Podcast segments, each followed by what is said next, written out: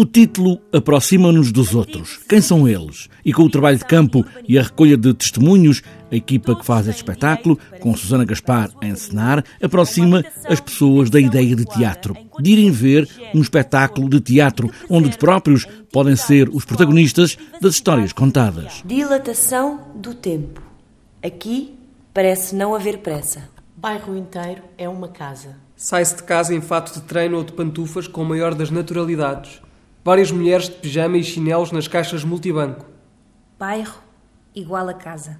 O cheiro do milho e o som do milho a estalar. O cheiro da roupa lavada à entrada das lavandarias. Tem mesmo a ver com essa ideia de chegar e de aproximar o teatro às pessoas, porque senti e sentimos todos um bocadinho ali em Sintra que faz-se muita cultura, faz-se muito teatro, felizmente, mas parece que as pessoas não, não vão aos teatros ou porque não têm vontade ou porque não conhecem. Uma recolha de histórias por três lugares diferentes do Conceito de Sintra, com vivências e experiências diferentes, como as muitas fotos que já foram feitas das cuecas no estendal. Não é o dormitório, nem a Sintra dos turistas, é quem ali vive todos os dias, todas as horas. Foi muito interessante, realmente, através deste processo, estar nos lugares e às vezes ter que iniciar uma conversa. Nem sempre dizia que estava a fazer uma conversa para, para chegar a um espetáculo de teatro. Às vezes começava com outros tópicos de conversa, também foi um processo engraçado por isso mesmo.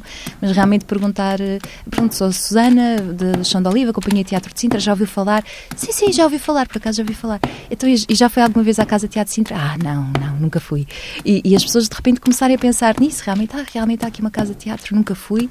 E através de, do contacto com os atores, direto, num café, numa loja, na rua, realmente ficar com uma vontade, ah, eu até quero ver o vosso trabalho, realmente é muito interessante. São estas histórias, depois tricotadas a uma ideia de ficção, para que se forme uma dramaturgia, para se poder contar e olhar mais de perto para este mundo tão perto, tão longe, tão aqui. Artigo 65. Habitação e urbanismo.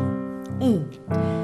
Todos têm direito, para si e para a sua família, a uma habitação de dimensão adequada, em condições de higiene e conforto e que preserve a intimidade pessoal e a privacidade familiar. E as pessoas agora estão com uma grande curiosidade em ir ver o espetáculo, que não é só para as pessoas com quem estivemos a conversar, a recolher memórias, porque queremos também devolver esse material, mas é também para todos. Histórias contadas, as muitas histórias de Sintra, de três lugares, com muitos sotaques, cores, maneiras, vozes.